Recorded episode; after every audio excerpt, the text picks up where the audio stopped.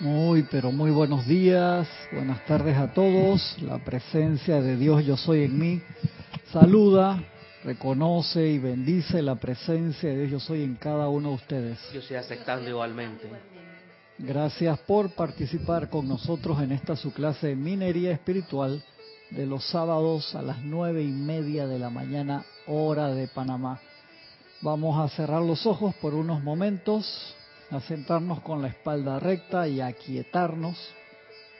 Y vamos a poner la atención en esa llama triple en el corazón, visualizando la conexión con la presencia yo soy sobre nosotros, dentro de nosotros y a nuestro alrededor, envolviéndonos totalmente en su esencia transmutadora, liberadora, ascensional, pacificadora, iluminadora, sanadora, llena de luz y perfección y de todas las cualidades divinas.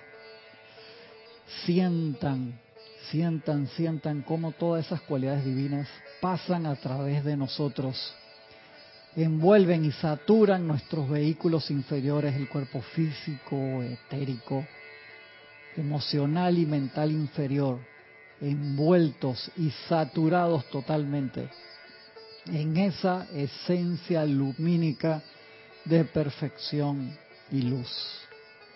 Sientan y visualicen cómo sale al lugar donde está toda esa radiación de la presencia de Dios yo soy a través de cada uno de ustedes.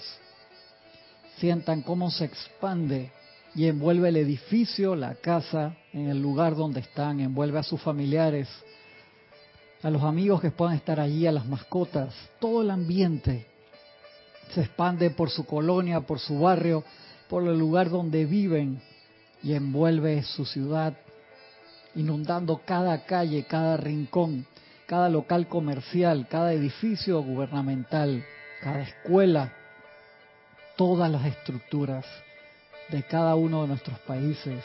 Se expande a las fronteras y sale a todos lados envolviendo todo el continente americano, toda Europa, toda Asia, Oceanía, África, todos los continentes, envolviendo y saturando el mar, envolviendo y saturando el bendito aire, aire a través del cual nos llega la sustancia pránica. Sientan y envuelvan al planeta luz tierra en esa luz destellante, expandiendo, multiplicándose su radiación y sintiéndose a través de todo el planeta Luz Tierra. Y ahora invocamos, oh magna y toda poderosa presencia de Dios yo soy. Yo soy invocando la ley del perdón y el olvido, ley de los maestros ascendidos y el fuego violeta transmutador para transmutar causa, efecto, núcleo, récord y memoria de todas nuestras transgresiones a la ley de la vida, a la ley de armonía para que sean transmutadas en luz y perfección. Gracias, Padre.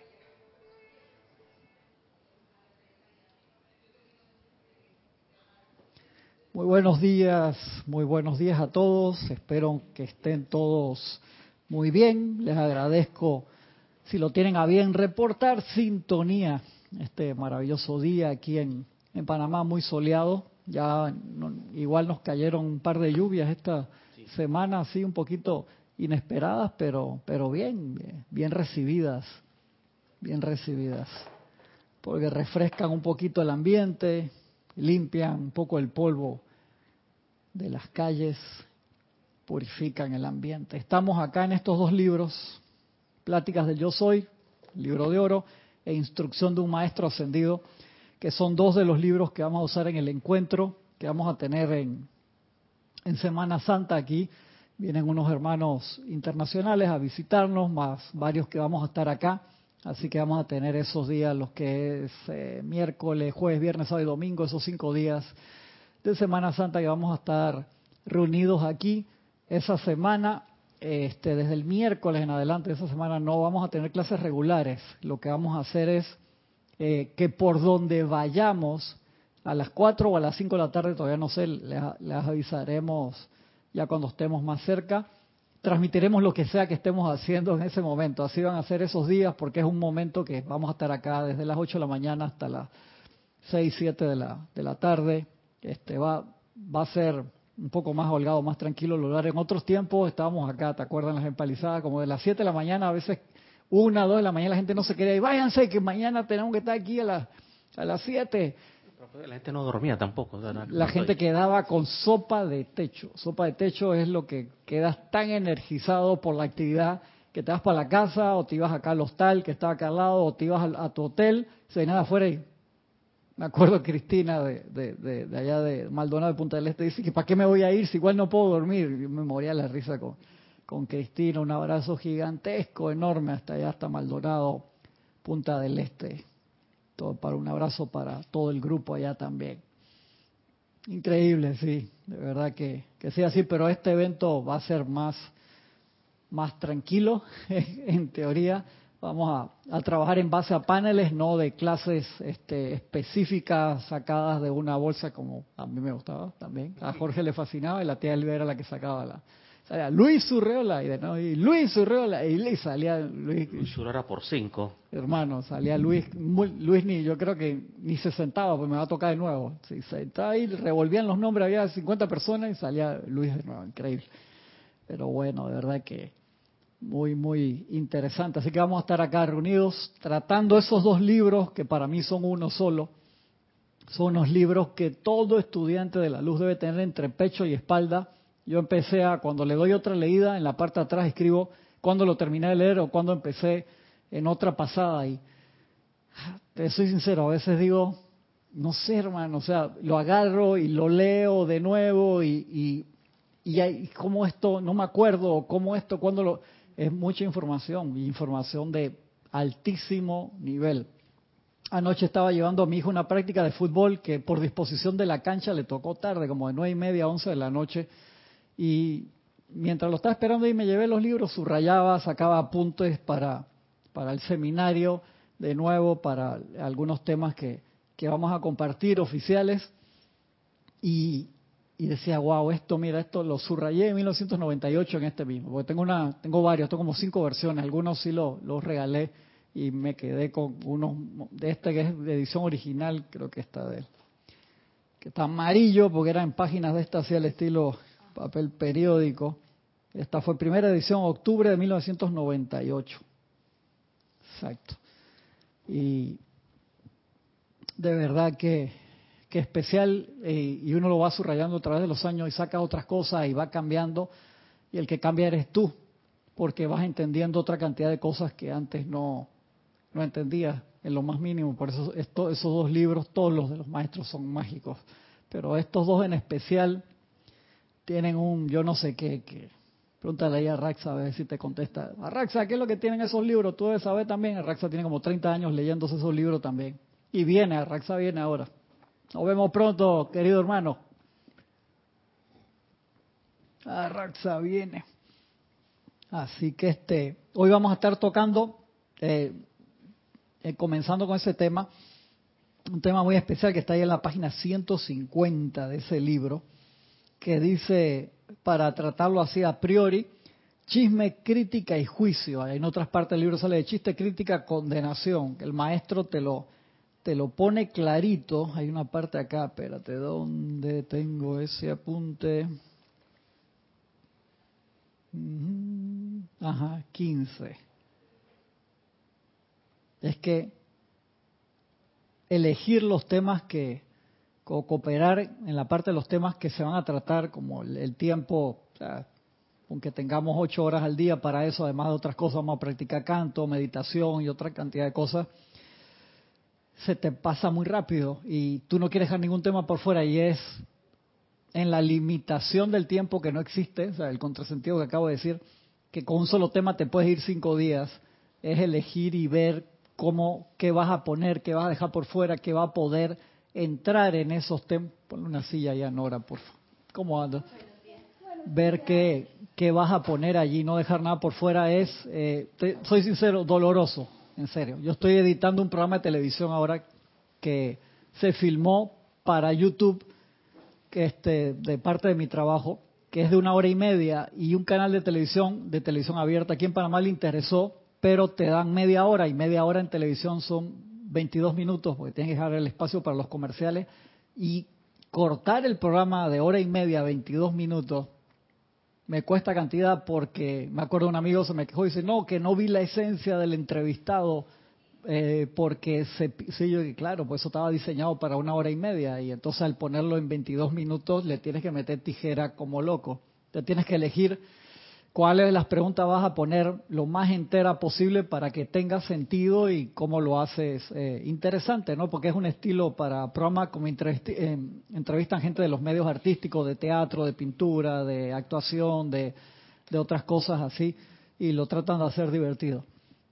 Y me cuesta, meterle tijera siempre, los programas de, que he editado a través de los años, cortar por la limitante de, del tiempo, ya desde de que vinieron los medios abiertos así como Internet. Nosotros hacíamos un programa que se llamaba La Luz en el Cine, que lo hacíamos aquí. Hicimos cantidad de esos programas.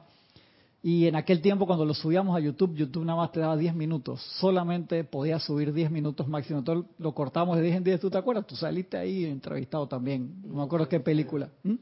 Fue Rolando.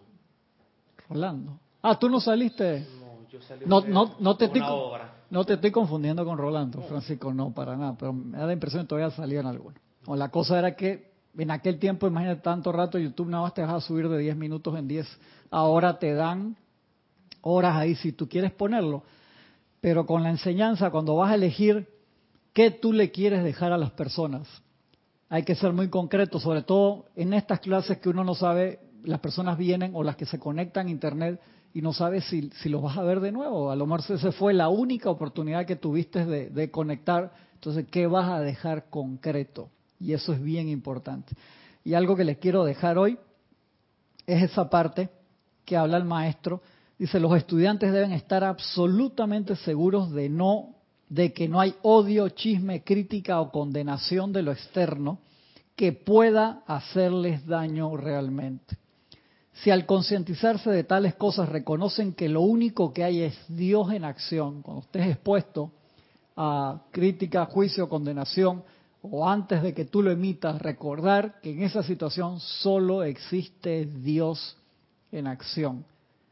Y por eso damos el ejemplo de Matrix. ¿Qué es ver a Dios en acción en todas las cosas? Reconocer que solamente existe una energía, que es Dios en acción. Dice, pero mira, eso es hecho horrible, crítica, juicio, condenación, que está sucediendo. Pero esa energía es Dios en acción. Dice, ¿cómo va? Claro, pues la persona a través del libre albedrío agarró los electrones puros y perfectos de Dios y los cubrió con su pensamiento y sentimiento, utilizando la energía divina y generó una creación imperfecta. Pero cuando tú ves esa energía que viene y reconoces, hey, yo sé que, cuál es la, la gasolina que le da vida a eso, solo existe Dios en acción, se desvanece el caparazón porque es Dios en acción y no te toca, al igual que cuando Neo en Matrix cae en cuenta de que todo es la matriz, la matriz, y que él la puede modificar. A el- los agentes que le entraban a palo y le dispararon y hasta lo mataron y tuvo que hacer resurrección y vida ahí rapidísimo a través del poder del amor y vuelve a la vida y ve la verdad, conoce la verdad y la verdad te hará libre, que encima lo ven verde espectacular, eso sí. Y dice, wow, y vienen el agente a atacarlo y se pone una mano en la espalda y hace los bloqueos y todo con una sola mano y dice, ¿en serio? Era esto. Y hasta él mismo se, y agarra las balas y dice, esto me mató hace cinco minutos atrás, pero si esto no es nada. Eso es, vio a Dios en acción. Y de ahí que eso sea tan, tan importante. Pero para hacer eso, no es en base a teoría, es en base a, a lo que la teoría te lleva al entendimiento. El entendimiento te, te lleva a la aceptación total y ahí lo puedes empezar a emanar. Por eso el estudiante nunca para de estudiar. ¿Y qué me dices de la ingeniosa parte de la, la última, eh, Resurrection, que él había resucitado anteriormente dentro de la Matrix? Ajá, Pero en esta, el- la inteligencia afuera le devolvió la vista. correcto. O sea que la medicina moderna, por decirlo así, Así es. está trabajando para la presencia también. Sí, así Son los es. medios y maneras como nos insta el maestro en la página 4. Ahí hay un video que eh, de, de YouTube entero que dice que por qué el arquitecto le reparó la vista a Neo. hay tratados enteros ahí de eso, muy interesante. Pero todas estas cosas, en serio, solamente funcionan si tú estás haciendo a diario el ejercicio que te mandé de tarea, que está en el libro. No, no, no escucho nada. ¿Qué dice? El libro no sé exactamente de cuál. no sabe el libro y ahí tiene, está haciendo el ejercicio. Ese es Misterios Develados.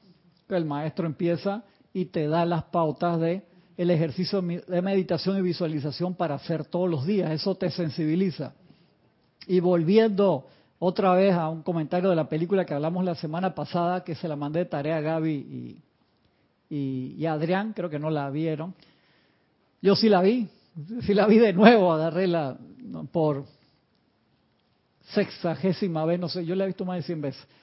Y caí en cuenta de otra parte siempre esos detalles tan especiales cuando él era como un yeti que agarra a Luke y le lo agarra de espalda y le da un cascarazo y se lo lleva. Era como un hombre de las nieves. Se lleva. Tú viste Star Wars, ¿verdad? Yo, yo no puedo así, Francisco. ¿Qué hago con esta gente? Nora, ¿tú viste Star Wars? No, no, Pero lo voy a ver, la tengo en mi lista. Dios santo, Dios, no puedo. Dame paciencia, magna presencia. ¿Cómo hago con esta gente? En la lista. Ajá, la lista, sí. Sí, sí, qué bien. O sea, eso es allá y entonces. Sí, que me importa de prioridades, que si no las has visto. Nora, ¿cuánto tiempo, cuándo fue la primera vez que tú viniste aquí? ¿En qué año? ¿El milenio pasado? ¿Ya era este milenio? 2000. Imagínate, hace 23 años la primera vez que Nora vino. Tú viniste en el 2000 que tenías como 12 años, una niña, yo no me acuerdo. Gracias. Sí, sí, sí. Y tú no... No quiero saber, tiene 23 años de y no ha visto este... Eh, no, no quiero saber, señor Teo. No quiero saber. Va a dar una excusa de por qué no vio Star Wars en 23. un clásico, un clásico, un TBT. No le des más armas, no le des más balas al Sí, es exactamente, sí, No le pase el micrófono. No quiero saber, no quiero, que he visto otro. Eso como si yo te digo, hey, acá están dos libros que te van a hacer ascender y tú me digas, no, pero yo leí Harry Potter, Nora no te defienda, no diga nada. ¿Qué, qué pasa? Que yo vi la versión hindú. Exacto. Los bailes estaban espectaculares. De nada, nada, no quiero saber. Si se sigue defendiendo, hey, discípulo no reclama, no se queja. Eh, está tanto año en el instituto, Francisco, estaba viendo la cosa. A mí me da risa es con, con esa parte. Sabes que cuando las personas nunca han estado físicamente en, una escuela espiritual por así y todo es en línea, las partes de protocolo, que no es que tú le tienes que rendir pleitesía al instructor para nada, pero es un respeto por la persona que te está ayudando en tu camino, eso uno lo aprende en las artes marciales muy fácil. Y me da risa en los chats cuando la gente te exige, no me pasaste mi mensaje, Cristian, contéstame. Yo me río, porque yo digo, wow, o sea, o sea, no, falta de, protocolo básico, de educación básica. Yo entiendo que a veces cualquiera se puede comportar como niño, pero la persona que está sentada en la cabina está haciendo, mira que yo dejo todo seteado y lo, lo, lo, manejo desde aquí, pero a veces suceden problemas y hay cabinas que son como la de César, que caen las preguntas y viene esto y viene lo otro y uno tiene que estar pendiente de los controles y a veces no lo ves o la pregunta por el delay que de la velocidad de conexión de la persona, cuando llega la pregunta de la persona, ya pasó un minuto y el instructor está en otra cosa y tienes que ver dónde metes la pregunta si está acorde a, al tema. Y eso es, no tiene que estar súper concentrado. Si tú parpadeas, te duermes. Yo los únicos mensajes que veo cuando estoy ahí son los de otros compañeros que están conectados y me conocen, me dice, hey Cristian, pasó algo en el audio que no lo estás viendo allí, entonces por eso estoy pendiente. No es que estoy chateando de que mi esposa me dice, hey, acuérdate ya comprar el súper ahora cuando sales de... No, no es eso. Y esos detalles son, son importantes. Así que juega conmigo, Nora, no te enojes. Pero esa, la próxima vez que venga, yo no te dejo entrar aquí. Vengas de Houston, de Colombia, que con un suéter, I love Star Wars, Matrix, todo. Ni a ti ni a tu hermano, no lo dejo entrar ninguno de los dos. Serio. Y en, en la película, en esa escena, él está en un planeta congelado que se llama Hot. Me da risa el nombre, Hot, pero es un planeta que es todo de hielo. George Lucas con su humor especial, que creo que es con doble T, pero no importa, como lo ponen ahí en la película, y lo ataca, él va en un Aunt, que es como un caballo así de que aguanta esa temperatura y lo ataca como un yeti, se lo lleva, se lo lleva por una caverna para comérselo. Y él cuando se despierta está boca abajo, con los pies congelados y el, el, yeti este se está comiendo al, al caballo ese que él tenía de dos patas. Y entonces él dice, ay madre, ¿cuál es el próximo? Me van a comer a mí. Y él mira así, no tenía la pistola y ve el sable de luz de él está allá en el piso y ve que el bicho está comiéndose allá el otro y entonces trata de agarrar el sable de él utilizando la fuerza, que es la energía que fluye a través de todo. Y lo trata de agarrar y no se mueve. ¿Sabes el terror que él sentía en ese momento que ve que el bicho se está comiendo tu caballo y que viene a comerte a ti y tú estás con los pies congelados cabeza abajo? ¿Qué hace en ese momento? ¿Qué hace el personaje Luke Skywalker en ese momento? Dice Laura, yo vi Star Wars en los 80. No vale. No te acuerdas de nada, Laura. Tienes que verla de nuevo. En serio, esto es como los libros. Uno lo lee de nuevo porque se revelan otras cosas. ¿Cuántas veces has visto, perdón, ¿cuántas veces has visto Star Wars? Yo, yo creo que yo la he visto más de 100 veces. En serio, sí. Y siempre le veo cosas nuevas. y Pero no me sé los diálogos de memoria. Eh, me dice Erika el martes Dice, mi prima, mi sobrina se sabe los diálogos. Dice, acá Cristian no se sabe todos los diálogos. Los millennials, los muchachos ahora se aprenden los... Yo tengo un amigo que el hijo se sabe todos los diálogos de Matrix. Y te los recita como si fuera un poema de la escuela. Y digo, wow, no me lo sé así de memoria, con todas las veces que lo he visto. Y es por, por esos detalles que tiene. Entonces ahí, ¿qué él hace? ¿Tú te acuerdas qué él hace? Yo, yo sé que él resolvió. Yo Francisco, déjame bien, por favor. Por favor, Francisco él vio cómo se desató, cayó de cabeza después. Ajá, pero antes de eso, sí, eso es lo que sucede a continuación. Eso es lo que sucede, así es que él resuelve, no con la fuerza. No, sí, sí resolvió con la fuerza. ¿Qué hizo para agarrar el sable? No lo tengo claro. Sí, esa, escena es que eso tiene tantos detalles como la escena de la caverna que hablamos la semana pasada, que esa escena es espectacular, le sacamos bastante jugo la semana pasada ahí. Imagínate, estás colgado pies abajo, ves el bicho se está comiendo tu caballo, y es un bicho que me da como tres metros, va para donde, se agarra y el, sable no, no lo puede agarrar. ¿Qué hizo? Respiración rítmica, no jodas, que ya tú ves que te va, te va a comer el tigre. Hizo, cerró los ojos.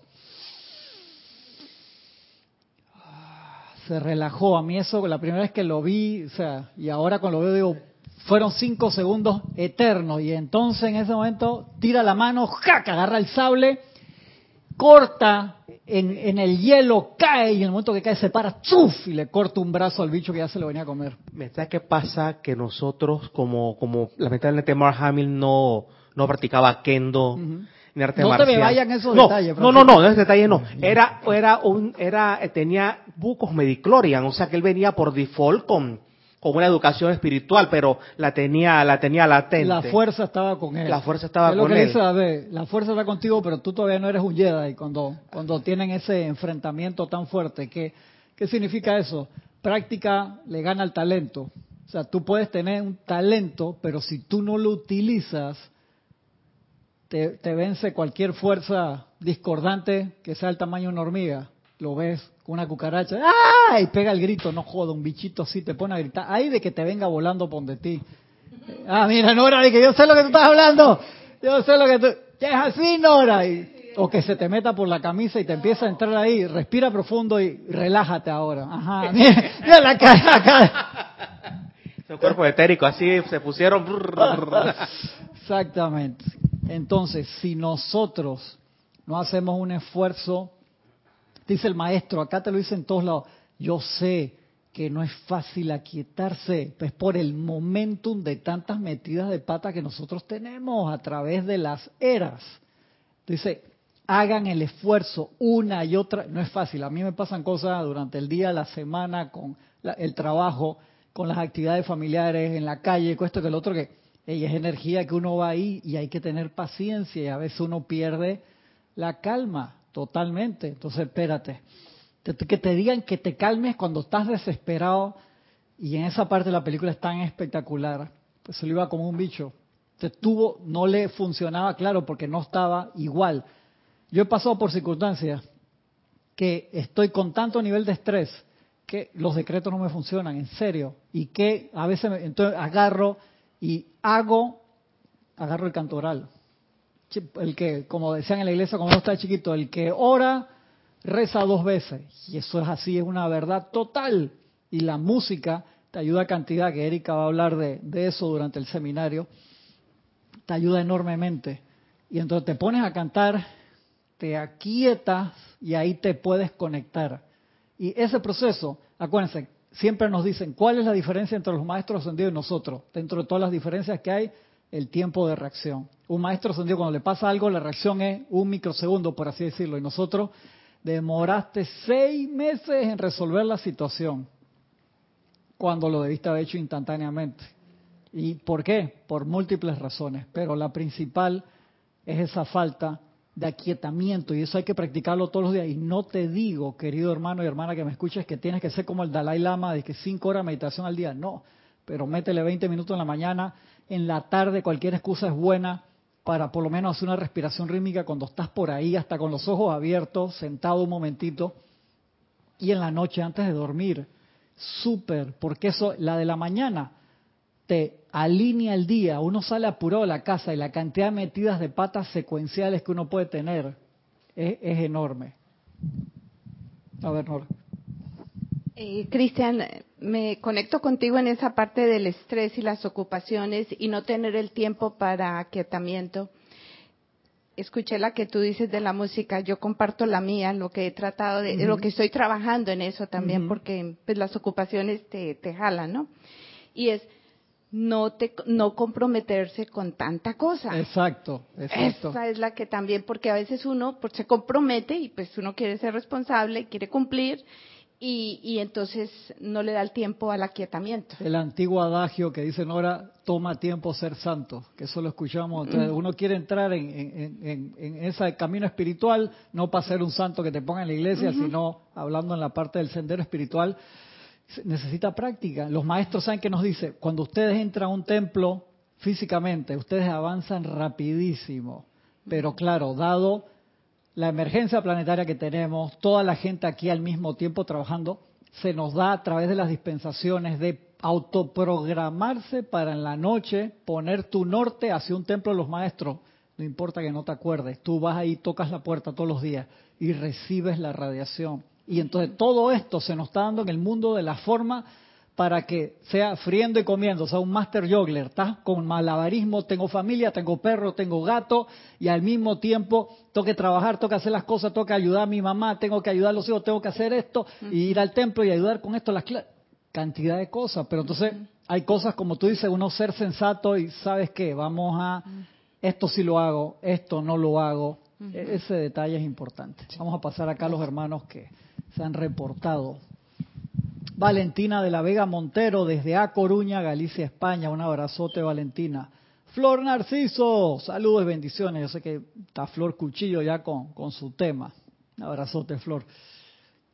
Paola Farías, Iluminación para Todos de Cancún, México. Marian Mateo de Santo Domingo. Oli, abrazote, Olivia.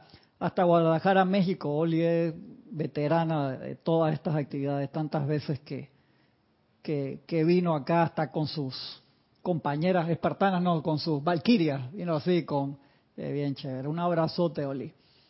Antonio, otro, otro veterano ahí de múltiples batallas, un abrazote, Antonio ya con Antonio yo siempre le dije que nos quedamos una vez en la casa de Antonio en Chile, que fuimos a la clase, y con Jorge y César nos quedamos en la casa de Antonio, pobre Antonio. Y Antonio no se aguantaba el relajo y no, nos reventaba a nosotros también, él tiraba para atrás también. Antonio, uno lo ve tranquilito ahí, eh, jode bastante. Un abrazo, mi hermano. Grupo Cujumi Panamá West, bendiciones, bendiciones, mi hermano, un abrazo grande. Diana Liz, Bogotá, Colombia, seguimos, dice, ¿qué es eso de seguimos? ¿Qué, qué pasa? Que está reclamo, y dijimos al principio de la clase, no reclamo, no crítica, no condenación, y viene dice que seguimos con símbolo, te voy a banear acá, en serio, otro comentario de eso, Diana, y te, te baneo, en serio que sí. Miguel Ángel Álvarez, bendiciones de Lanús, Argentina. María Teresa Montesinos, Dios los bendice desde Veracruz, México. Gisela Steven, un abrazote, Gisela, acá hasta Parque Lefebre, cerquita. Mari Cruz Alonso, bendiciones. Omaira Marves, Bendiciones hermanos y hermanas, saludos desde Maracay en Venezuela. María Anger, buenos días, bendiciones hasta Argentina. Raiza Blanco, feliz y bendecido día. Cristian, saludos a los hermanos desde Maracay, Venezuela también. María Vázquez desde Italia, Florencia, un abrazote María. Laura hasta Guatemala, Charity del SOC hasta Miami, Florida. Lisa hasta Boston, un abrazote. Dice Patricia Campos, de Santiago de Chile, un abrazote. Adriana Rubio, hasta Bogotá, Colombia. De Yanira hasta Tabasco, México. Diana, hasta Diana Gallegos, hasta Veracruz, México. Hermelindo Huertas, hasta Bogotá. Un abrazote, Hermelindo. Elizabeth aquí sí, bendiciones hasta San Carlos, Uruguay. Un abrazote. Leticia López, hasta Dallas, Texas. Romy Díaz, un gigantesco abrazo hasta Cypress, California, un lugar tan bonito. Margarita Arroyo hasta Ciudad de México, Mavies Lupianés hasta Villa Yardino, Córdoba, Argentina. María Isabel López hasta Nuevo León, México. Denia Bravo, bendiciones hasta Hot Mills, Carolina del Norte, USA. Arraxa Sandino hasta Managua, Nicaragua. Nancy Olivo hasta Quito, Ecuador. Janet Conde hasta Valparaíso, Chile. Mari Respeto, Repeto, perdón, Bendiciones hasta Uruguay. María José Manzanares hasta Madrid, España. Mirta Elena. Bendiciones hasta Jujuy, Argentina. Aniel Calacayo hasta Linwood, California. María Luisa hasta Heidelberg, Alemania. Y Deyanira. Dice Luke, cierra los ojos, recuerda las palabras de Obi-Wan, se tranquiliza y toma el sable. Exactamente, muy bien, está haciendo la tarea. Marian Mateo dice, no importa que se sepan los diálogos, Anthony de Melo habla que debemos dejar de hablar de las cosas para entender las cosas. No te sabes los diálogos, Cristian, pero has aprendido de la trilogía. Sí, eso es, hay gente a diferentes niveles de, conocimiento de esos temas. Yo ah, confieso que no me los conozco todos, de verdad que no. Michael Alonso Rojas, dice acá en Costa Rica hay una emisora que pone una frase que dice, el que canta su mal espanta. Está buena esa, Michael, no me la sabía. Pura vida, Mike. Adriana Rubio dice, soy nueva tomando las clases, pero me voy dando cuenta que para pasar con 10 en la clase de Cristian es obligatorio ver Star Wars. Sí, exactamente. Muy bien, Adriana, te iluminaste. Así es. Así es. Elisa. ¿Mm? Y Matrix. Y Matrix, sí, ahí, ahí lo puso, ahí lo puso. Elizabeth Ayala. Buenos días, bendiciones de Florida, USA. Dice Diana Lee, no salió el saludo, no salió. Lourdes Benítez de Shangri-La, Uruguay, un abrazote. Y Claudia Holgado hasta Bolívar, Argentina. Muy bien, seguimos acá. Uy, mira que subí hasta el libro. ¿Qué dice el maestro acá? Estos temas son tan sensibles que uno los va tomando este, de a poco. ¿Por qué? Porque a veces uno se da cuenta de que tiene cantidad de materias pasadas. Un ejemplo, para, hacer un ejemplo sencillo, estudiaste toda tu carrera, sacaste A de arriba abajo, 100 de arriba abajo, pero eras malo en inglés y te tocó una oportunidad de trabajo en Estados Unidos. ¿De qué sirve todo lo que aprendiste si no te puedes comunicar? Te das cuenta que a veces fallas en un detalle y tienes todo lo demás y no puedes aplicar, Nora.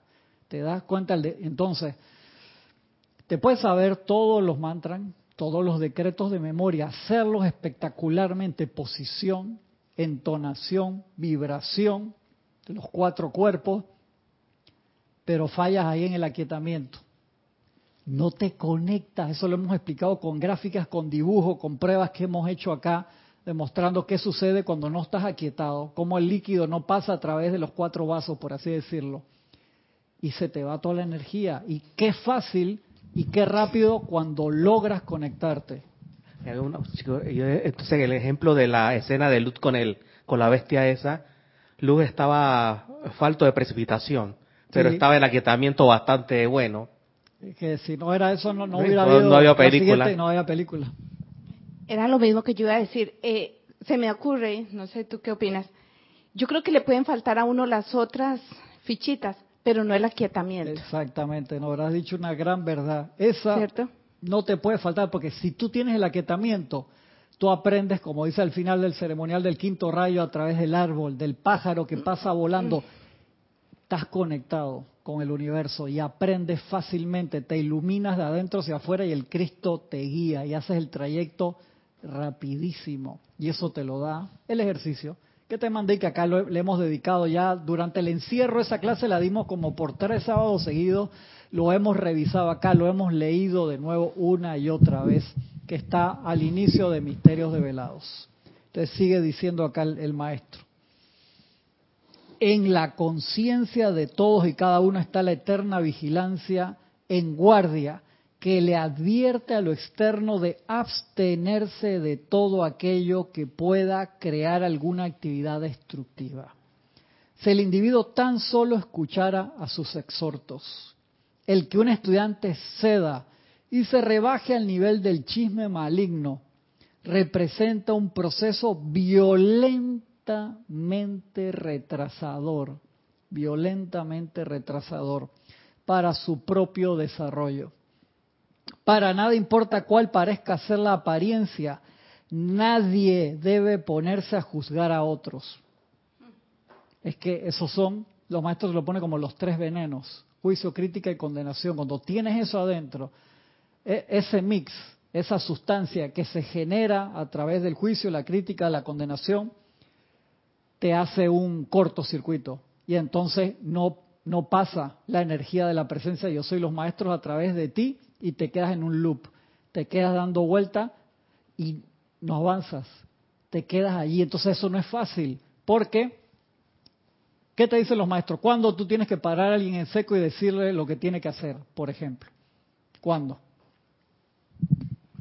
Cuando es tu hijo menor de edad. Ajá tu discípulo Exactamente. o tu empleado. Exactamente. ¿Por qué? Porque son personas dependientes. La persona que elegiste como tu guía espiritual, tu hijo que te eligió a ti como papá y tu empleado, porque tu jefe en tu trabajo, él es el jefe, en la cabeza de esa sección en el trabajo y es su obligación decirte, hey, estás metiendo la pata, mija, ¿por qué estás haciendo eso? Mira, necesitamos cambiar porque le estás haciendo daño a la empresa si sigues por esto y no te puedes enojar. Dice, hey, eso es en base a la empresa, ¿verdad?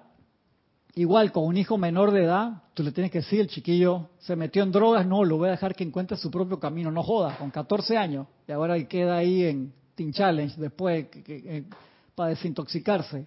Te es tu obligación decirle lo que tiene que hacer. No, lo voy a dejar que se... No, ya cuando sea adulto, después de los 18 o 21, cambia la relación y empieza una relación de amistad, sobre todo si está viviendo todavía en tu casa, tú tienes las reglas de tu casa pero ya eso es un hijo de la República. Y ahí entonces va cambia el, el aspecto. Igual cuando son discípulos, que es la persona, normalmente los discípulos son la persona que te eligen como instructor en ese punto. Y Jorge le decía a toda la gente que era en línea, yo puedo ser tu amigo espiritual, pero tu, tu instructor no, porque no estás aquí para esa, esa parte, esa relación. Tiene que ser una persona que tú la veas. Hay casos en excepción de gente que las hemos visto a través del tiempo y que nos visitan a través del tiempo y que uno tiene una relación diferente, pero por lo general la gente dice, no, que yo me conecto a las clases de mi instructor César, un ejemplo. César no es tu instructor, mi amor, en serio, por más que tú lo quieras, porque él está aquí tú estás en, en otro lado, es un ejemplo. No es para que nadie se sienta mal, sino que es ese detalle. O sea, tú puedes tener una relación de amistad, claro que sí, y se hacen unas indicaciones, pero si tú me haces una pregunta, te la contesto con mucho cariño, pero yo no me voy a ir a meter en tu vida. O sea, yo no te conozco a ese nivel, tú no me has dado esa apertura y esto no funciona digitalmente. O sea, eso es una relación, la relación discípulo-instructor, te dicen los maestros, es una de las relaciones más altas que existe en tu camino. Imagínate eso. ¿Por qué? Porque muchas veces, a través de diferentes encarnaciones, al igual que en la familia, van juntos van ahí, sí, es una cosa muy, muy especial y de algo de una responsabilidad, alguien que te está ayudando en caso tal. Entonces nosotros simplemente acá somos simples facilitadores, ni siquiera tomamos ese que instructor, ¿no? El rango de eso es como demasiado elevado. simplemente un facilitador para ayudar porque levemente podemos estar levemente un poquito más adelantado que el que está empezando ahora. Y la persona puede tener más problemas, mucho más que tú en serio, porque eligió más materias porque dijo, voy a tener la enseñanza y entonces te ponen las pruebas en los planos superiores, vamos a ver si tú vas a aguantar eso. Y tú le dices, pero ¿por qué? Porque a veces uno ve los comentarios, la gente, ¿qué? ¿Por qué le pasa tal cosa a tal instructor? ¿Por qué no, no precipita o no vuela o lo que ustedes quieran? Mi profesor de Hapkido, señor que tiene setenta y pico de años y tiene practica cinta negra en judo, en Hapkido, en taekwondo y es noveno dan en Hapkido, dice, Cristian, yo no, no quiero eh, décimo dan. Dije, ¿por qué, maestro? Pues gente piensa décimo dan como Goku volando nube, porque él siempre, nunca, o sea, el, el, inglés habla mejor que el español y el español lo habla mal porque nosotros quedamos hablando como él, increíble. O sea, él, todo el mundo habla y que estamos hablando coreano, ¿verdad? Y nos morimos la risa y entonces las palabras por culpa de nosotros. Increíble. Y entonces él dice, no, gente piensa tú, tú volando nube. Por eso no. Dice, no, ¿para qué? O y tiene setenta y pico de años y es espectacular. Y las condiciones físicas que tiene ese señor es genial. Y aprendió con el que diseñó el arte, imagínate. O sea, directamente. ¿Qué nivel? Así que este, te das cuenta de esos niveles. Y de allí que sea importante que nosotros tengamos eso claro en nuestro camino, porque va a llegar un momento, te va a aparecer un instructor que puedas tener en tu área o el Cristo interno se te va a develar y ese va a ser el verdadero instructor, el cual es. Con respecto a eso, yo tuve una experiencia cuando estaba, tenía grupo y estaba dando clase, se me presentó una apariencia y yo estaba llorando por la situación. Viene un estudiante y me dice, ¿cómo así que, así, bien sorprendido? Pero tú llorando, esa apariencia te está afectando, ¿y acaso tú no eres muy metafísica? Eh, y yo, es que yo no estoy, yo no soy un maestro ascendido, yo no soy un ángel, yo estoy en el sendero igual que tú, que uno tenga un poquitito más que en algún conocimiento, porque uno no sabe la otra persona en cuál es su sendero. Entonces, pero si eso al, ocurre. Al, Pachino en el Mercader de Venecia, ¿acaso cuando me ¿Acaso yo no sangro cuando me hieren? Exacto, buenísimo, buenísimo. Esa una de las obras de Shakespeare del Mercader de Venecia que acá la vimos con explicaciones múltiples y las representamos también en teatro. El que el estudiante ceda y se rebaje el nivel del chisme maligno representa un proceso violentamente retrasador para su propio desarrollo.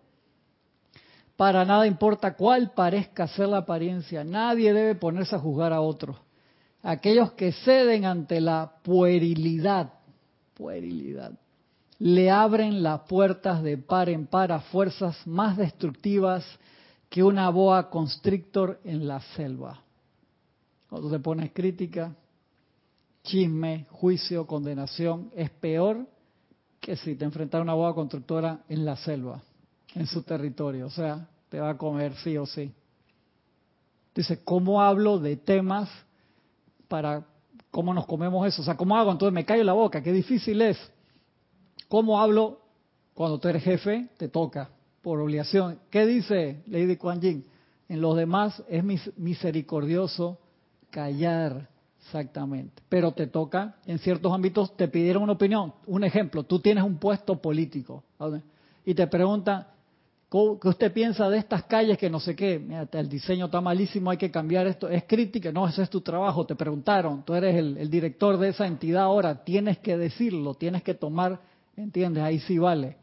Pero sentarte enfrente del televisor, a ver las noticias, a criticar a cada uno de los políticos que salen ahí, que es difícil no hacerlo, te estás metiendo enfrente una porque te va a generar internamente unos venenos que no te va a dejar avanzar. Entonces te digo, esto es para que nos demos cuenta cuando uno dice, hey, yo tengo estas materias bien, un ejemplo, puedo decretar, puedo hacer esto, ¿por qué no se manifiesta tal cosa o viene chueca lo que estoy pidiendo? Porque hemos pasado por los tres venenos. Esos tres venenos, le digo, han desarmado grupos a través de la historia mucho más especiales que este grupo, mucho más grandes o mucho más chicos. Han habido grupos de pequeñas personas que han logrado logros increíbles, pero si tú permites chisme, crítica, juicio, se te, se te cae, la plataforma se te cae en serio. Eso es así y yo lo he visto a través del tiempo en diferentes escuelas espirituales. Entonces empieza a mira ese tonito de que no, esas cosas uno las habla con la persona, las habla con su instructor. ¿Por qué? porque estamos en un tercer templo también, eso lo hemos hablado siempre.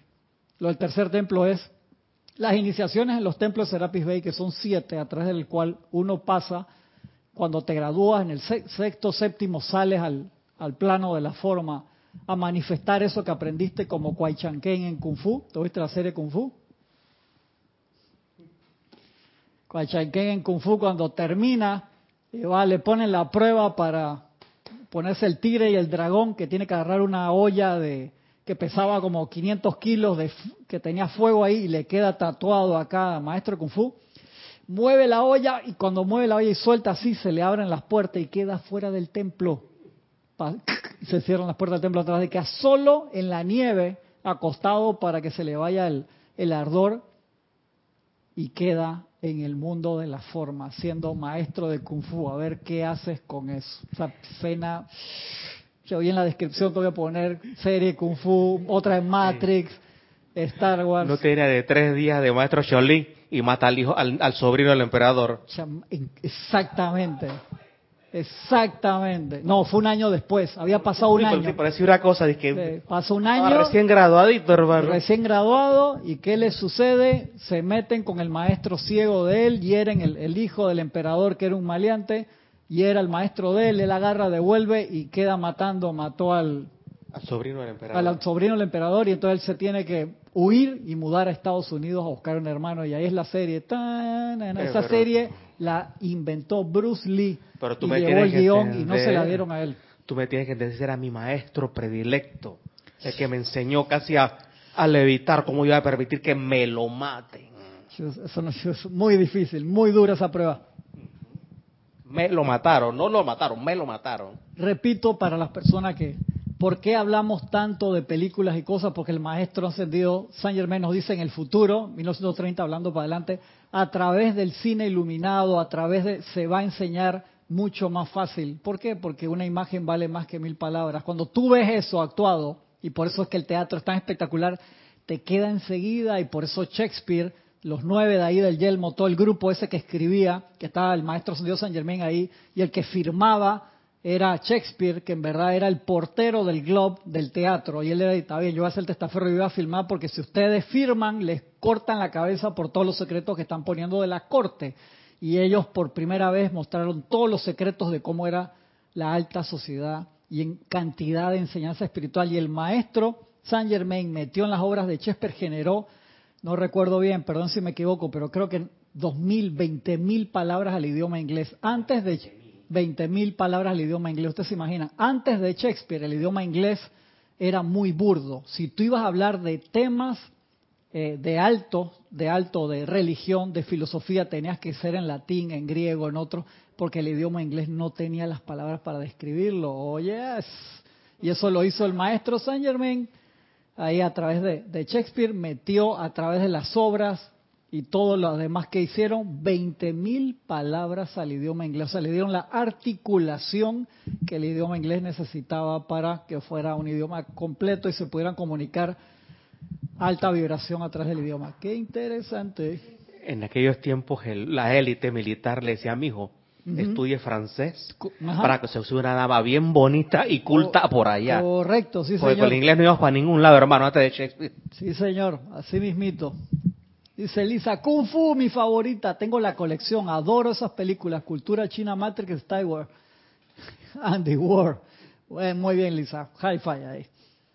Que dice Michael. Dice Cristian, gracias por compartir esos detalles sobre la relación guía. Sí, es que todo eso, Michael, está en los libros. E, eso está en los libros.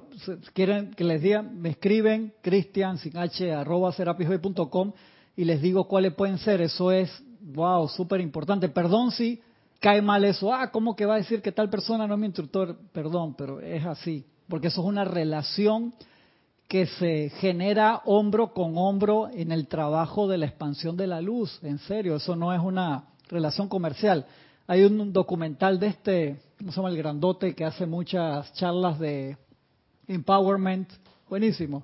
Este eh, norteamericano, mide como dos metros y pico Uy, bien famoso. Se me va el nombre.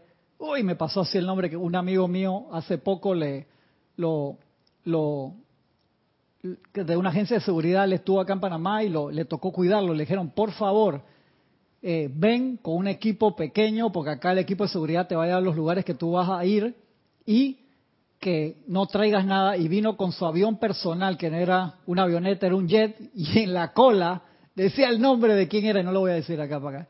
Tenía el logo de la persona, un jet, o sea, un avión entero, no mi avionetita, no, un avión, vino con toda su tecnología. Y él tiene un documental en Netflix que dice, I'm not your guru, yo no soy tu gurú, muy bueno. De los cursos que le hace, que es una parte comercial, son cursos carísimos, pero son buenos para los que les gusta esa clase de, de cursos. Y te lo dice, sí, ya me lo puso ahí, Michael, está bien, sí, Tony Robbins, exactamente, Tony Robbins. Tiene uno que dice, yo no soy tu gurú, porque nos queda esa parte de tantas veces que nosotros hemos tenido gurú. Y el único gurú bueno, en serio, es el que te dice mira para adentro, mira para adentro. El, que, el gurú que te, de lo que sea, que te genera dependencia, dice, hey, no, cada decisión tienes que consultarla conmigo. ¿Qué vas a hacer? No, no, espérate, pregúntame primero. No, ese no es discípulo. ¿Te acuerdas? Ese amante de la enseñanza número dos. Espectacular, que te habla de esa parte. Porque hay gurús que te generan dependencia, en serio. Es como mamá gallina, ven acá, que no, esto, que el otro, y no. Es el gurú decente el que te va a decir, ¿qué tú ¿Ya le preguntaste a tu presencia? No, ve, pregúntale a tu presencia. Y tú estás ahí mordiéndote el, no tengo que resolver esto, ¿qué hago? Te sentaste a meditar cuántas veces? Dos, no, catorce y vienes, hablamos a ver si te puedo ayudar. No, pero ¿por qué me haces no me trates así? Yo necesito resolver esto ya. Aquíétate y te manda para adentro. Ese sí tiene interés en ti. ¿Te das cuenta? Pero uno que quiere comercialmente pon plata en la bolsa solamente, te dice, no, no, ven acá, te trata bien, todo esto, o te trata mal y te genera una, una relación ahí, pero no nos vamos a meter por ahí, suelta alarma, suelta alarma, que ya le vi la mano. Uf, me, dice, estos animales tan solo destruirían la forma externa, mientras que el chisme, la crítica y la condenación conforman en el cuerpo mental un elemento destructivo, cuyo desalojo le tomará a tales individuos múltiples encarnaciones. El chisme, la crítica y el juicio para transmutar eso, para sacarte, lo va a llevar múltiples encarnaciones. Por eso te decían los maestros, dice, hey, el chisme, aléjate como si fuera una víbora venenosa instantáneamente. Entonces tú te das cuenta, un ejemplo, llegas a una reunión, los 25 años de graduandos de, del colegio, del high school o lo que sea, la posibilidad que tú quedes ahí hablando, ay, mira Nora, ¿tú te acuerdas Nora que era disque 90, 60, 90? No estoy diciendo que no esté, Nora se ve muy bien. Ahora va a tener que pararse allá en las cámaras. Mira, y tú te acuerdas, en 1989 no estaba así. ¿Quién en 1900 va a estar igualito? O sea, ya estás a punto de la ascensión si estás igualito con 1989. Qué chévere, ¿no? Con 17, 18 años. Pero entonces, esa pendejada te lleva a engancharte de eso. Ey, aléjate, eso es bien difícil. Yo no te digo que sea fácil, porque entras en esa radiación y vas con buenas intenciones y quedas desporticando de sitios, lugares, condiciones y cosas. Y si eso no es tu trabajo, no es tu ocupación, ¿qué carajo? Entonces, ah, pero entonces me tengo que abstener de todas las relaciones familiares. No, ahí es donde está la magia del aikido, por así decirlo, de cómo muevo esa energía, cómo me voy por un lado, cómo redirijo, eso es una maestría, eso es ver a Steven Seagal joven haciendo sus exámenes, cuando estaba en que era flaquito, y tú lo veías que lo atacaban cinco, seis, siete personas a la vez para tumbarlo y el tipo era, era muy espectacular cuando era joven. Y cabe destacar que esa cualidad del chisme se generó hace cuatro millones de años y medio por primera vez cuando comenzó a surgir la efluvia. Es muy posible, es muy posible. Eso fue una, de la- una de las cualidades que vinieron con, con la caída del hombre, era el chisme. Sí, sí, claro, porque eso se contagiaba y empezaba a guardarse en secreto, se energizaba y se expandía. Sí, eh, lo que quería decir también es, en- el chisme no solamente es en el grupo espiritual, destruye familias, Por- sí, por supuesto. et- empresas, trabajos, Sí, sí. en donde quiera que vayas, no que solamente en la- en la parte espiritual. Las empresas, gracias Nora, las empresas exitosas son eso que le dan muchos seminarios a los trabajadores y los pone, hey, esta es tu área, comunícate, estas son, acá tienes la secuencialidad, tu jefe, el jefe de sección, el no sé qué, para tener ese orden. Es que si tú no tienes un orden, tú lo ves eh, a veces en instituciones que son extremadamente profesionales y en otras no tanto, y tú te das cuenta por los niveles de educación. Pero tú lo ves en personas altamente educadas también, tienen reuniones chisme, crítica, condenación, pero cuando tú ves lo que te dicen los maestros de la sustancia que te genera adentro y que te lleva múltiples encarnaciones, tú realmente te quieres arriesgar a eso. Entonces, cuando hay un problema con alguien, tú vas donde el supervisor, mira, en vez de, acuérdense eso, la diferencia entre, que lo hemos explicado, de queja y reclamo. Y Jorge daba siempre ese ejemplo, dice, ¿qué es queja? Estás en un restaurante, te vino una mosca en la sopa y tú empiezas a mirar para todos los comensales, están al lado, este restaurante es una porquería, ¿ustedes vieron eso? Me trajeron una mosca, esto es una porquería, vámonos de aquí. Eso te resuelve el problema, ¿no? Eso le cambia el humor a todo el mundo, le jodiste la comida a todos los demás y te llevas ese karma. Versus reclamo. Mozo, un momentito hermano. Ey, llaman, me vino una mosca acá. Uy, perdón señor, ¿cómo no? Vamos a cambiarle eso y sabe que le va y gratis, que esto, eso es reclamo. Directamente al que pueda resolver. Bien diferente bien diferente esas dos cualidades. Entonces, si orientamos eso, entonces en tu trabajo, en tu escuela espiritual, en lo que sea, cuando tú tienes un problema así, se genera eso. Hey, espérate, vamos a hablar con el instructor porque van a ver roces, esos son piedras en el río, señores. Por y es tercer templo, tercer templo. ¿Qué era el tercer templo, Noah? Nora, ¿te acuerdas? La llama rosa, sí. Ajá, ¿qué pasaba en ese tercer templo? Eh, nos ponen con otras almas eh, que son eh, discordantes, pues que nos puede sacar esos. Ajá, ¿y tú qué eres ahí en ese grupo? La Santa Paloma. Se, supone, pero no. Tú le, Todos te caen mal a propósito y tú le caes mal a todos porque tú tienes una cualidad que recontracabrea a los otros seis. Y eso y ahí está, vives con esa gente hasta que limes esas asperezas y los ames. Así es, imagínate. ¿Y qué sucede cuando te gradúas de ese grupo? Eh, te vas para la llama blanca. No, antes de oh, eso. Oh, sí, sí, sí, te mandan otro te mandan otro grupo. y no jodas, por fin. De que Madame Blavatsky salió corriendo en ese templo y Madame Blavatsky era Madame Blavatsky. Lady Nada, dice Lady Nada, el amor, salía corriendo para las arenas del desierto así.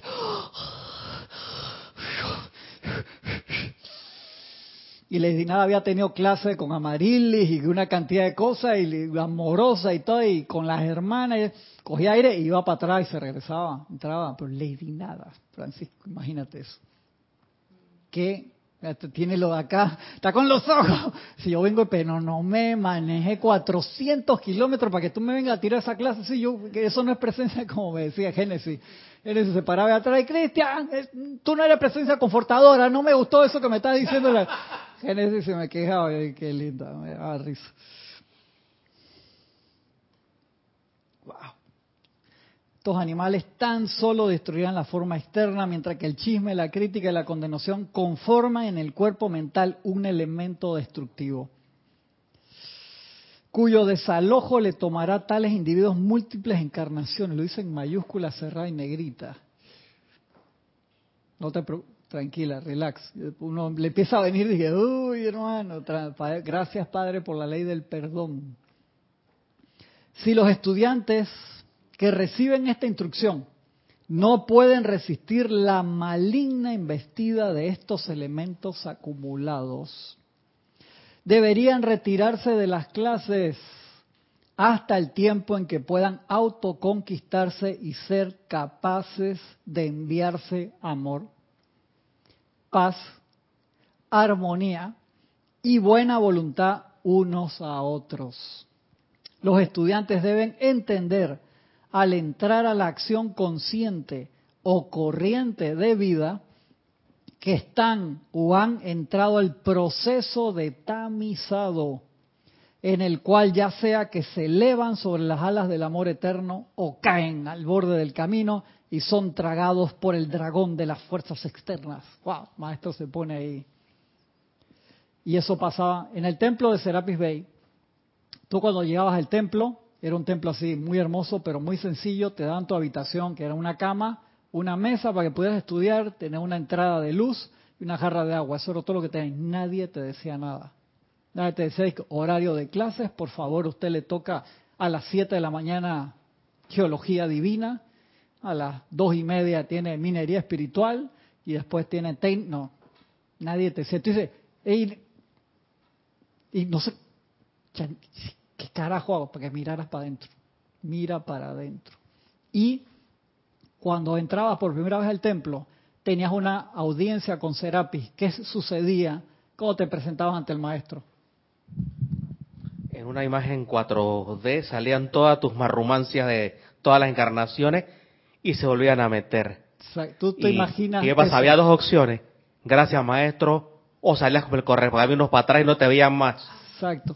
Cuando te presentabas al maestro, por la vibración del maestro, todos tus errores, todas tus marrumancias salían de adentro de ti como si fueran proyecciones holográficas y se veían en el ambiente. Todas tus trastadas. O sea, ¿Te imaginas eso? Y después se iba todo para adentro nuevo. O sea, tú sabes que eso era tuyo. El maestro. Y entonces, ¿tú qué hacías? Como dice Francisco, salías corriendo, yo no pongo esta vaina. O decías, gracias maestro, me voy para allá, para mi cuarto, a empezar mi, mi estudio. Ese era un templo que eran corredores que tú ibas pasando, en varios también había, tú pensabas que estabas en el lugar espectacular y cuando tú pasabas las pruebas se disolvían las paredes y pasabas otro corredor y dices, ya me gradué, mira, ahí está la llama que es, no, se disolvía, ibas pasando así, eran círculos concéntricos, espectacular, es una locura con las columnas y todo, genial. Y dice el maestro, un momento se quedó solo, o sea, se iba todo el mundo, no aguantaban esa radiación allí. Y no pasaban dentro de, de los siete templos ahí de Serapis, la parte del tercer templo, que es que cuando tú te pones a, haces una, y esto no es para que nos sintamos mal, que es simplemente para que veamos, hemos avanzado, sigue el trabajo, o sea, hay muchas cosas que, y por todas las herramientas que nosotros tenemos ahora, ¿por qué tú crees que tenemos tantas pruebas ahora? Es fácil, es- tenemos tantas pruebas por esto, Adelantar cortito. el sendero. ¿Mm? Para adelantar el sendero. Sí, pero ¿sabes por qué? Porque tenemos las herramientas para pasarlas. Si no, no tendríamos, no, o sea, sería injusto. O sea, ¿cómo me vas a mandar a un lugar que no tengo oportunidad? Tenemos, pasan todas esas cosas porque tenemos la oportunidad de, de vencerlas, de aprender de ellas y superarnos. Ese es el, el detalle sumamente importante. Por eso, todo, y por eso es que hay tanta gente ahora, por eso es que ha yo cuando dije 10 mil millardos, perdón, 10 millardos, 10 millardos son 10 mil millones de, de almas. Que alguien me preguntó, ah, esa es la población de mi país. No, o sea, acuérdense que, no, ¿por qué no se utiliza billones? Porque billones para nosotros son millones de millones. Y en Estados Unidos usan un, un billón es mil millones. En Estados Unidos usan un, un billón es mil millones, pero nosotros usamos un billón es un millón de millones, es muchísimo más. Entonces se cambió la palabra, se usa millardo, que millardo entonces es esa cantidad. Entonces acá somos 10 mil millones de almas que usan, que se diseñó para usar, no al mismo tiempo. Normalmente, por lo general, era dos, tres al mismo tiempo. Ahora tenemos ocho, casi. ¿Por qué? Ya lo explicamos. Mucha gente dice, yo quiero ir ya. Todo lo que invertí. ¿Por qué? Porque están los medios y maneras. En todos lados existe Internet. Cualquier chispazo que tú tengas. O sea, antes tú encarnabas a ver si sobrevivías, si no te mataba una enfermedad de niño, si no te mataba una guerra, y ver si dentro de tu trabajo de conseguir el sustento te quedaba aliento para aquietarte y seguir la queda voz interna. ¿Cuántas veces meditaste en esa encarnación, Francisco? Y que tres de a vaina, porque cerrabas los ojos y te comía literalmente el tigre o quedabas empalado ahí en una, en una batalla. Los que habían adelantado sentían la voz interna, dejaban todo y se iban en búsqueda de una aventura espiritual. Y en el camino se iban iluminando y a lo mejor si habían logrado el avance, entraban físicamente un templo, metido en las montañas de nieve o en el desierto o quién sabe en dónde o en el medio de una ciudad, una puerta secreta que entra, como el que está en Sudamérica, que está metido adentro de un pueblito donde tú estás a través de un de todo un una de las entradas del templo de los dioses Merú. Está en un pueblito, Sudamérica, así ve, todo normal, está, pasa gente, te están vendiendo acá choclo y del otro lado maíz y del otro lado papa y tú levantas un tapete y entra y entra, ¿por qué papa? No, pero y queda y que, wow, mira esto, ¿cómo que esto está aquí? eso está allí. Espectacular, o sea, cualquier lado. Si tú no entrabas a uno de esos, ¿cuánto tú avanzabas encarnación tras encarnación? Poquito. Entonces, ahora, desde los años 30, vamos a cumplir 100 años. Dentro de 7 años se cumplen 100 años de la punta de lanza del maestro ascendido San Germain. Y eso viene prueba y evaluación, digo yo, y se van a dar, estoy, estoy seguro que con las ganas, metámosle, nos dan otras dispensaciones. Si utilizamos al máximo de nuestra capacidad lo que ya tenemos, pues viene, se van a cumplir 100 años. Y eso, eso es algo súper importante. Bueno, eso fue 15 de agosto 1930. Faltan 7 años, hermano. Bien especial. Así que autopreparémonos para ser merecedores que se nos den más dispensaciones para toda la humanidad. Bien importante, bien importante. Estoy pasado, pero voy a terminar acá este pedacito.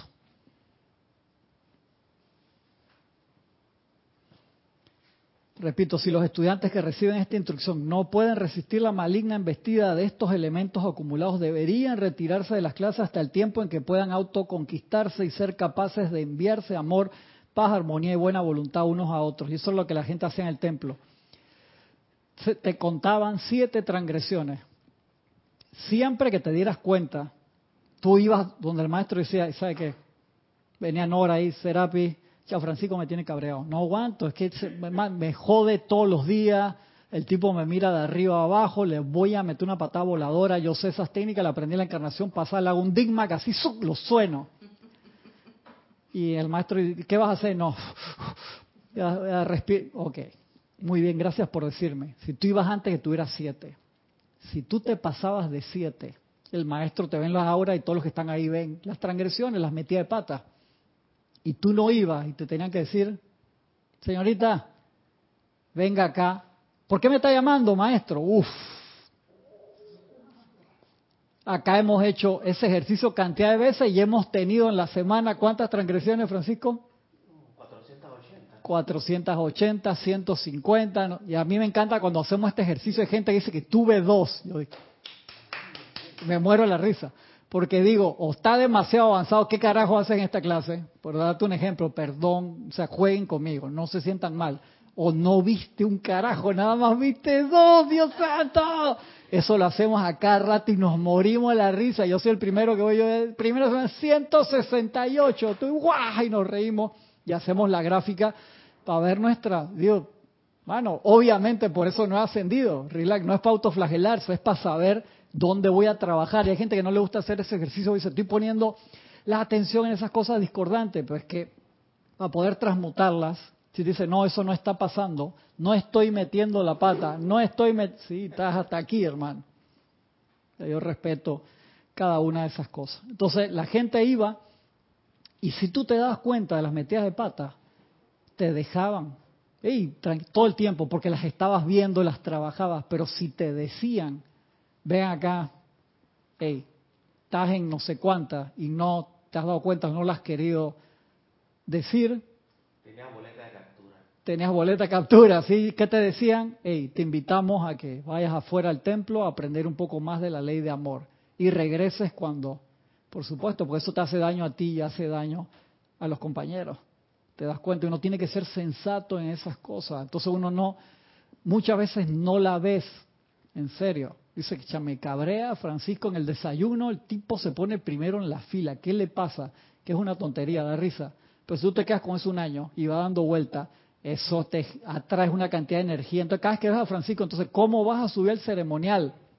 A invocar, oh magna y toda poderosa presencia, ¿de qué? Si tú ta, tenías ahí sofocada con Francisco. Y mira, y mira esto, y mira lo que es aguantarse la magnificación del chisme. No, no, no solamente se puede salir, si tú miras para allá y te agarra acá, se le comienza a meter energía que no viene la no verdad, la posverdad como le llaman ahora. Correcto. Y al final por eso es que el tercer templo es tan especial. Así mismo es. Ahí estoy bastante pasado, lo dejamos ahí porque es un tema muy sensible y que quise tratar de manejarlo de esa manera para que nos quedaran esos puntos básicos en conciencia de trabajarlo. Muy importante, vamos a seguir la semana que viene con eso les agradezco un montón, un montón su atención, que nos hayan acompañado todo este tiempo de la clase. con ayuda de la presencia. Nos vemos la semana que viene. Muchas gracias.